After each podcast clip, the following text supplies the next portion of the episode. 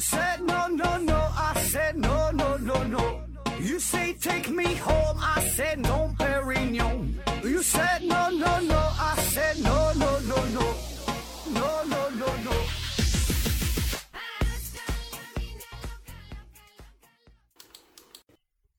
拼命探索，不计后果。欢迎您收听《思考盒子》，本节目由喜马拉雅平台独家播出。呃，这期呢还是回答听友的问题啊。第一个问题，宛若游龙剑提问说：记得盒子最早的节目，那时候说话还是很青涩、磕磕绊绊的，现在呢变得很是游刃有余，是不是大多数东西长时间的训练，再加上一点点的天赋，都能有所成就呢？我觉得我写歌、唱歌啊都有天赋，想当一名原创歌手，歌手，呃，不知道可行性如何，求盒子指教。说这个锻炼这个事儿哈，锻炼然后能有所成就，呃，确实哈，我早期的节目啊，非常的稚嫩，呃，非常的青涩啊，很不成熟。那个时候就整体节目是做的很糟啊，无论是节目的内容，然后这个音质啊、硬件儿哈，然后加上个人的水平，反正就是样样都不行。那经过这么几年的锻炼，啊，稍微是有了这么一点儿的提升啊，还远不敢说是游刃有余啊，还是差很多。现在做的只能说是马马虎虎吧，连入门可能只能算是入门吧，啊，只能算是入门。就是说跟自己比，呃，确实有一些进步，但是跟人家专业的比，这个真是这根本就没法比啊，这不是一个东西啊，咱就是咱啥时候咱这也都是一个业余的，根本也不是科班出身的啊，嗯。至于说这天赋这个事儿，我这咱就没啥天赋了，就我这舌头还能有啥天赋？就是对付着瞎整呗。呃，然后你说你这个有唱歌写歌的一些天赋，呃，想当一名原创歌手啊，是否可行？我觉得这个很好啊，这个相当可行了，对吧？这有啥不可行的？因为音乐创作这个事儿，我觉得不像其他行业啊，不像说你想开个饭店。你想开个公司，可能需要付出的东西比较多，这个额外的成本呢比较大。那你音乐创作这方面呢，可能你就直直接你就写呗，你就唱呗，对吧？不用有过多的投入。而且现在呢，互联网自媒体非常的发达，那你的作品呢可以发布在网上，可以让亲戚朋友听一听，对吧？可以发在网上，就让咱们这些听友听一听，也都可以啊。那如果大伙儿真的喜欢的话，那个作品真的不错的话，自然呢就会流行开来。啊，所以呢，我觉得这个是很可行的，对吧？可可以可以可以试一试，也不耽误你什么事儿，对吧？下一个问题，刘曙光提问说：“何子老师好，呃，腱鞘炎是怎么回事儿？讲讲呗。人的肌肉越练越发达，为什么会出现腱鞘炎？啊，说这个腱鞘炎这个事儿啊，那啥叫腱鞘炎啊？咱得先说啥叫腱鞘。腱鞘呢，就是套在肌腱外边的双层套管样封闭的。”这么一个滑膜管儿，呃，是保护肌腱的滑膜鞘，它是有这么一个保护的功能啊。那这个肌腱它长期过度的摩擦、过度的运动，就会发生肌腱与腱鞘的损伤性的炎症啊，引起肿胀、疼痛啊，这就叫腱鞘炎。所以呢，你说这个肌肉越练越发达，确实哈，肌肉越练越发达，但是这个是腱鞘的。毛病对吧？腱鞘炎，它它一个是肌肉，一个是腱鞘，这俩呢并不冲突。而且呢，就算是肌肉的锻炼，也得是在一个安全合理的范围之内。你过度的锻炼，呃，也不会让你越发达，只是会带来一些损伤，对吧？下一个问题，倾尽所有赌你一世承诺。提问说，十二天前不知道，呃，现在提问还迟不迟？呃，请问何子老师，现在很火的水杨酸到底是什么玩意？我去百度过，可是呢还是不懂啊，能不能说一下我们平时能用上的、能用上的东西解释一下啊？比如说氯化钠就是食盐啊，那会那多好懂啊，谢谢。啊，说这水杨酸是啥啊？水杨酸这玩意，咱平时确实接触的并不是特别多哈。如果说跟我们生活比较靠近的，就是有一个药物叫做阿司匹林。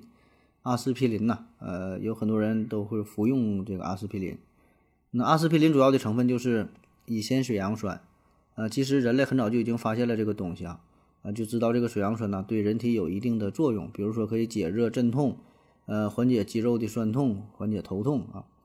那么最早啊，人们就发现这个在柳树皮当中就有水杨酸，呃，就就是它的主要成分就就就这玩意儿啊。所以很早的时候，好像是古埃及吧，就已经呃应用水杨酸，然后治疗一些疾病啊。所以这东西它根本不是什么新鲜的玩意儿啊。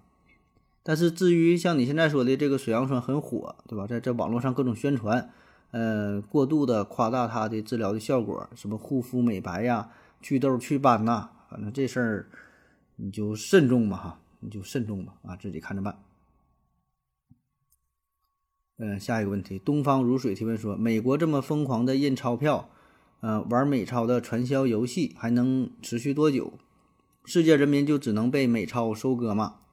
嗯，下边呢有听友帮助回答说，只要美元的地位不变，全世界人民就要为美国买单啊！这个刘司机在《美元霸权》那期节目里讲的很好，推荐你听一听，一起学习啊！对，感谢这位听友的回答啊，确实啊，这个老刘哈，再回到二零四九，刘院长曾经讲过一期叫《美元霸权》哈，可以听一听，可以就回答你这个问题了。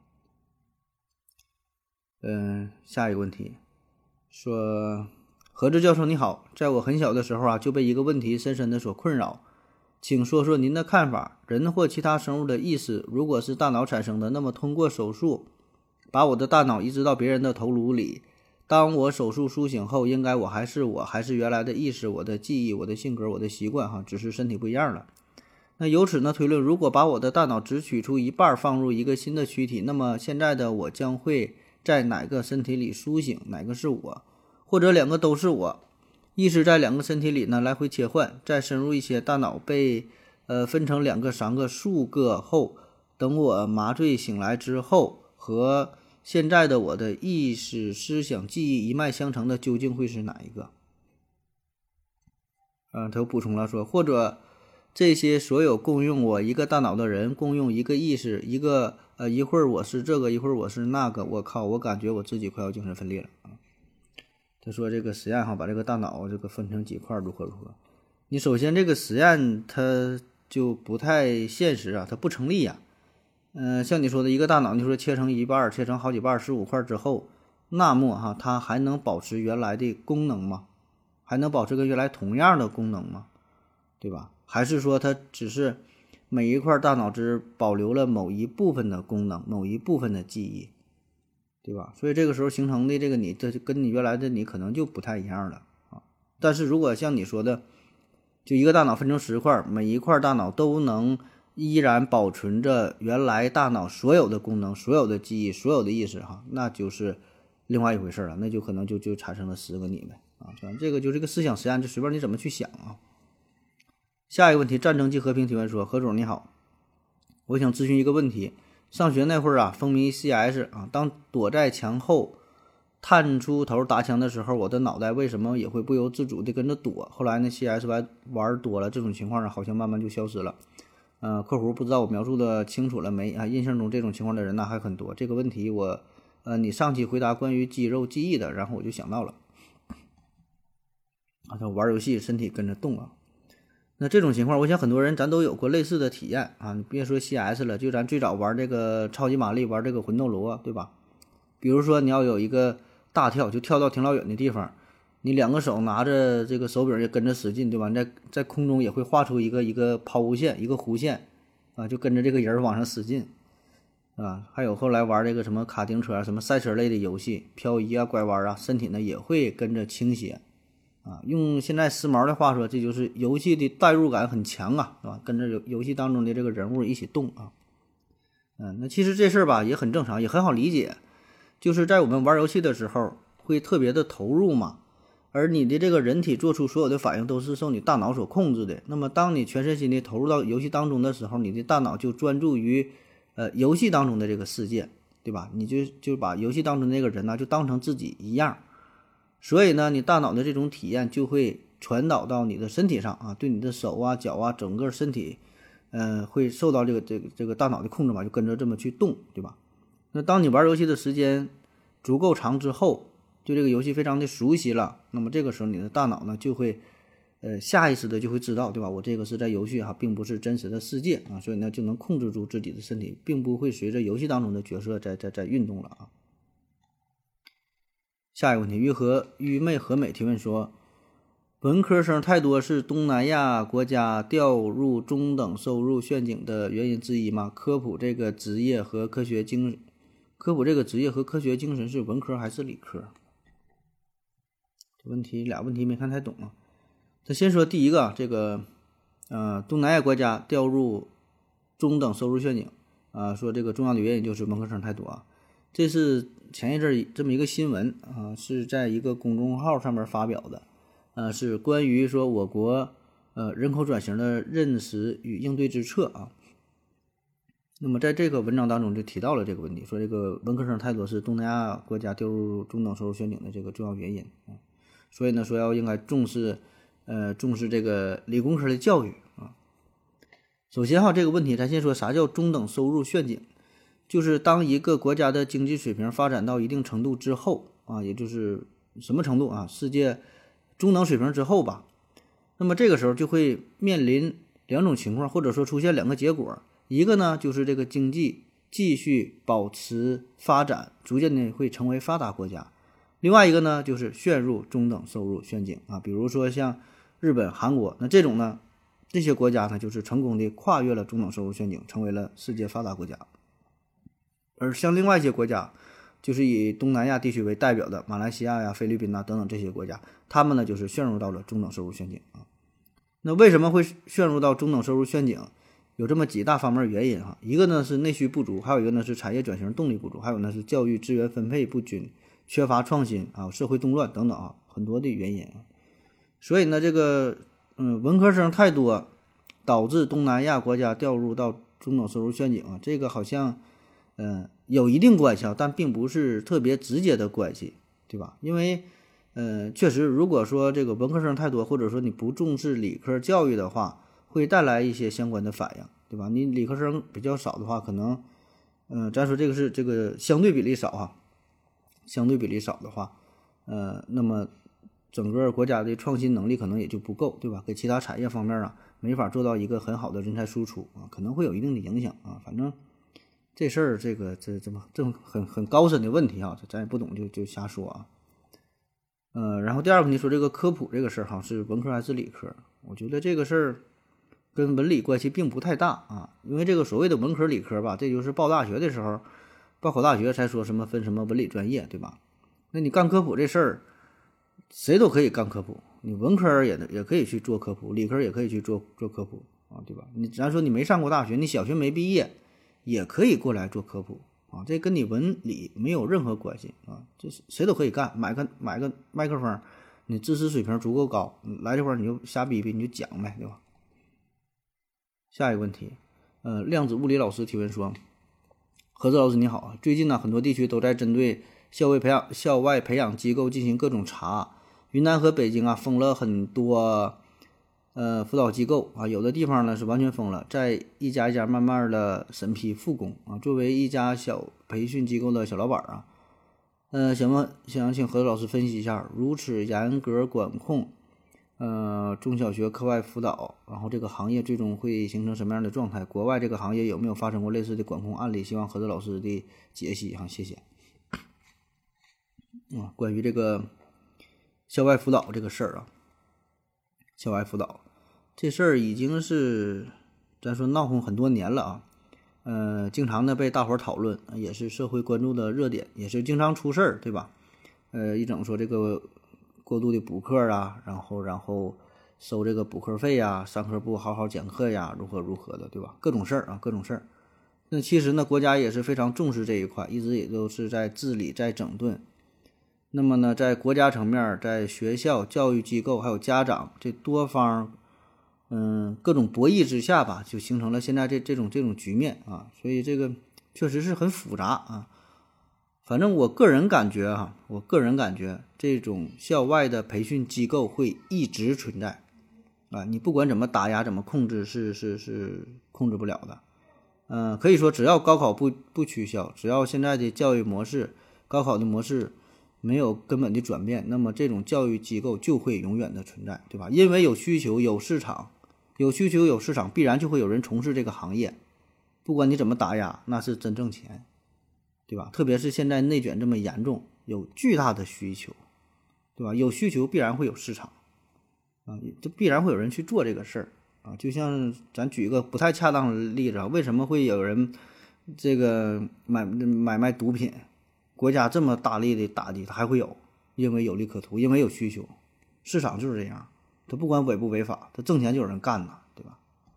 所以呢，你想完全制止这个也不可能，对吧？当然，咱说如果真要到了那份上，它会存在着很大的风险，对吧？咱就不建议你这么去做了，违法事儿咱不能干啊。那我跟你说说这个外国的培训啊，其实国外的这种机构啊也不少，其实各国也都差不多，对吧？这个道理啊、人性啊，这个它是一样的。就比如说美国哈，美国咱且不说这个什么校外辅导机构，就美国很多私立的学校，就那些顶尖的著名的这个大学，绝大多数它都是私立的，哈佛、耶鲁啊，什么斯坦福、麻省，嗯，普林斯顿、加州理工等等这些世界排名靠前的大学，你看它一溜哈全都是私立的，那学费还很贵啊，一年平均的学费三万五万美元，那都是很正常。那更别说是这种课外培训机构，其实很多哈。呃，其实这个市场它非常火热，你放在哪它都一样，都是有巨大的需求，而且人家这个是非常成规模、成体系的、非常正规的管理啊。那么这种机构也不仅仅是针对于初中、高中这种补课班，还有很多呢是一些专业技能的培训班、补习班，对吧？因为你像现在这个社会它发展多快呀，新知识、新技术是层出不穷，所以呢，这种培训机构也会非常灵活的紧跟市场的需求，对吧？有你说现在有什么学习编程的。呃，还有什么学学习哪方面的，对吧？一旦有了这种需求，马上这个班儿办班儿就学呗，就教你呗，对吧？就可以满足不同的人群这种需求。所以呢，很多线下培训班也有，线上的这个网络学习平台也有，对吧？现在有概念叫终身学习嘛，确实如此，对吧？你一直都得学呀，你想进步，你想往上爬，就得获取更多的知识。这个知识更新迭代太快了啊，所以这种培培训班很正常啊，对吧？是一种是一种必然啊，所以我觉得。这个问题的根本啊，并不是课外什么什么辅导班啊，问题的根本哈，就是一个管理，对吧？或者往大了说，你现在现在这种教育体制、这种人才竞争的模式，就会导致课外培训班，就咱咱这里说的就是针对于初中、高中这种培训班，必然就会存在，对吧？这个是问题的根本。可以说，这个教育机构恰恰就是市场经济下的一个产物。那么，在这种巨大的需求之下啊，在这种知识技术频繁更新换代的情况之下，人们有这种需求，对吧？家长和学生或是主动的，或是被动的，就要参与到这个培训机构当中，对吧？你说私下这种补课班还少吗？对吧？这不必不用避讳这些事儿，确实就存在呀，对吧？官方的没有，私下的它一定会有，所以这个就是市场规律在培训这个行业当中的一个体现。啊，你你你想打压，你想控制很难啊。当然，嗯，另外一个大的话题就是，嗯，校外培训这个这个行业这个机构有很多黑心的，有很多不良分子，对吧？这个行业是良莠不齐啊。有一些人会为了赚取利益，对吧？赚这个黑心的钱，做的不是很好，甚至就跟骗子没什么区别啊，对吧？但是这个并不是校外培训机构的全部，也不是校外培训机构的问题。只是说这个行业当中有不好的，有不好的这么一小部分，啊，不知道说明白没，对吧？就像是你说饭店这个事儿，它保证有好的饭店，有坏的饭店，那不是这个整个饭店的这个事儿，对吧？是那些不好饭店的这个问题，所以这就另外一个话题了，对吧？所以说每个行业它都是有好有坏，对吧？不能因为个别呃不良的这个从业者就把整个行业给否定了，对吧？所以这个并不是问题的根本啊。下一个小问题啊，Liking 这提问说，前面一次征集问题已经四百四百七十多条了啊，新问题又征集了一百多条，我感觉我被翻牌子，我忘了啊，这个保证会翻你牌子的，这个今天就翻你的牌子啊，这个是咱一个美女的粉丝，我知道这个人啊，一会儿就翻你牌子。嗯，下一个问题啊，王长富提问说，何子老师前几期节目啊讲到了代孕的事儿啊。我想问你一个问题：其他国家代孕生下来的孩子能在我们国家正常生活、念书、上户口吗？嗯，孩子的国籍是不是只能是代孕那个国家的国籍？说这个关于代孕宝宝出生之后国籍归属的问题啊，这个国籍这个事儿吧，它确实挺复杂，因为这个不同的国家它的呃国籍归属的原则是不一样的。就比如说美国啊，美国这个咱都知道，美国有有一个原则，就是你在美国出生，那就是美国人啊，哪怕你你是在飞机上，在美国上空出生的，他也是美国人，对吧？这就是按这个属地啊，所以这这这就跟代孕无关了。这个孩子，不管他父母是谁，不管这个精子卵子是谁提供的，只要他是在美国这个土地上出生，他就是美国人，对吧？就是拥有美国国籍啊。所以这个每个地方不一样啊。那么关于代孕宝宝国籍归属这个事儿啊。呃，咱说，嗯，咱先说这个国籍这个话题啊。这个国籍目前有这么几个大的这个形式、大的分类啊。比如说这个血统主义原则，就是说这个孩子的父母啊，由孩子父母的国籍来确定孩子的国籍。那么这个呢，就与孩子出生的国家没有关系，不管你在哪出生啊，就看孩子父母的国籍。那细分起来呢，这又分为父亲国籍，这就叫单系血统主义。还有呢，就是看父母双方。嗯，任何一方的国籍哈，由这个决定的，这叫双系血统主义啊。比如说德国、法国、希腊、冰岛啊、意大利啊，那么这些国家就是按的这个按这这这种方式。还有一大类呢，就是属地原则，就刚才说的，像美国这种哈，看你这个出生地。嗯，除了美国，还有加拿大、墨西哥呀、阿根廷啊、智利啊等等，很多都是按属地原则。还有一种呢，就是属地原则加上这个属人原则啊，就是以这个血统主义为主，然后呢。并以以这个出生地为辅啊，比如说中国、日本、韩国，哎，这些呢就是采取这个模式。那么至于说这个代孕这个话题啊，代孕说咱说中国人去了一个外国合法的国家代孕，生完这个孩子是否是中国国籍？啊，这是可以获得中国国籍的。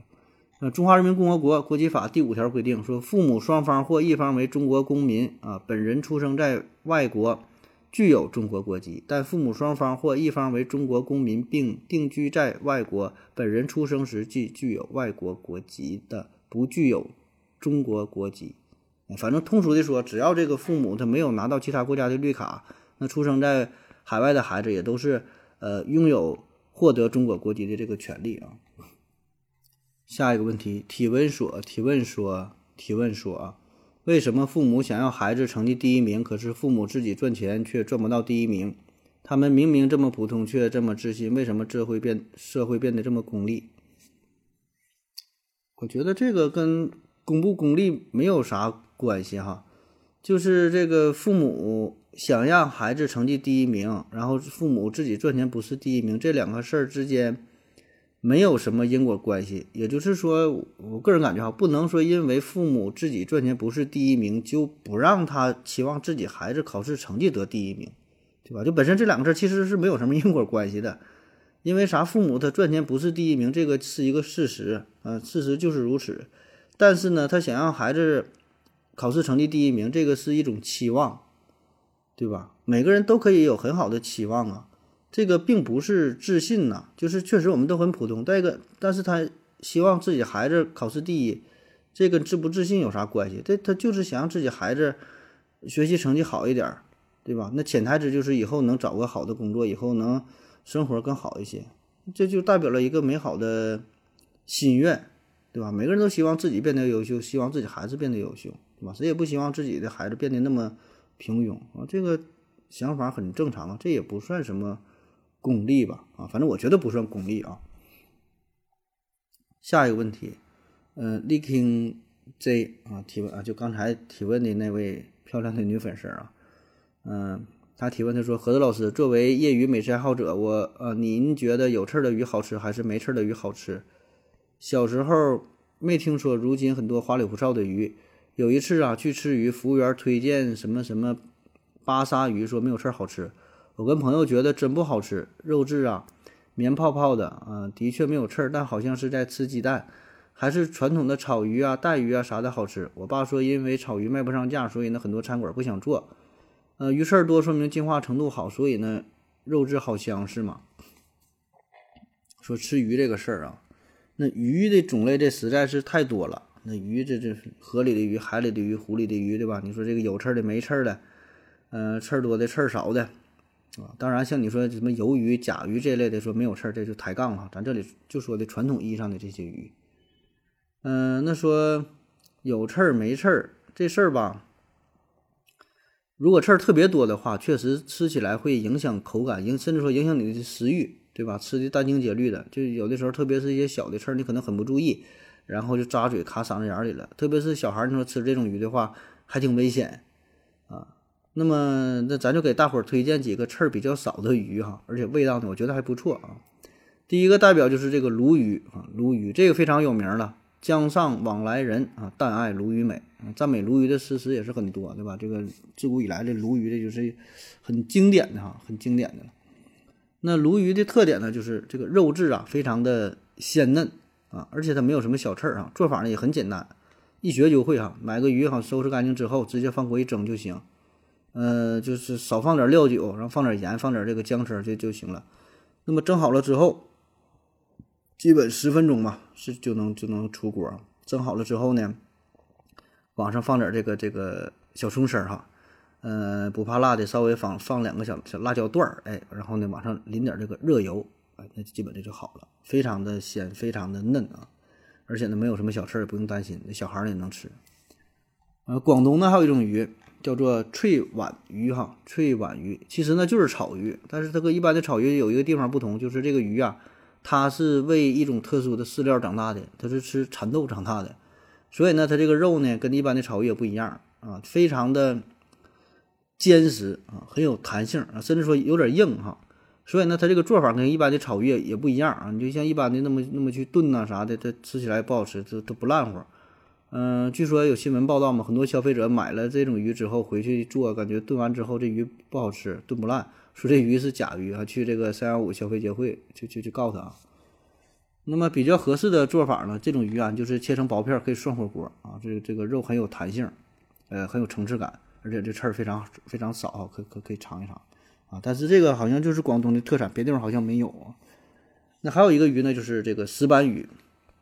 石斑鱼啊，特点呢也是肉质非常的滑嫩鲜美啊，也是没有什么小刺儿啊，不用担心这个卡住喉咙。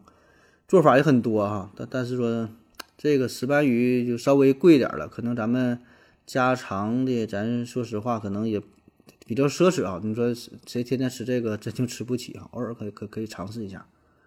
还有呢，就是这位听友提到的这个叫巴沙鱼哈，巴沙鱼这个主要是在东南亚地区啊，是一种呃淡水养殖鱼，这非常便宜，价格很便宜，这成本很低。呃，特点呢也是这个肉质比较白嫩啊，这个做法也很多，嗯，红烧啊，直接是炖呐，酸菜鱼啊，水煮鱼啊，都可以用这个巴沙鱼。那很多饭店也都是用这个巴沙鱼做水煮鱼和酸菜鱼。那其实这个不是正宗的做法，一些小饭店就为了方便，因为这个鱼吧，它可以直接切片之后就冻上，然后做酸菜鱼、水煮鱼直接拿出来化了就做啊。但是说实话，这个做法做出来之后它不好吃啊。但只是因为它价格便宜嘛，成本低，所以有一些饭店这么去做啊。但是口感，嗯，确实不太好啊。但它有一个优点嘛，就是这个没有刺儿嘛啊，没有刺儿啊。虽然味道差一点，但是吃起来比较安全啊，特别是对于。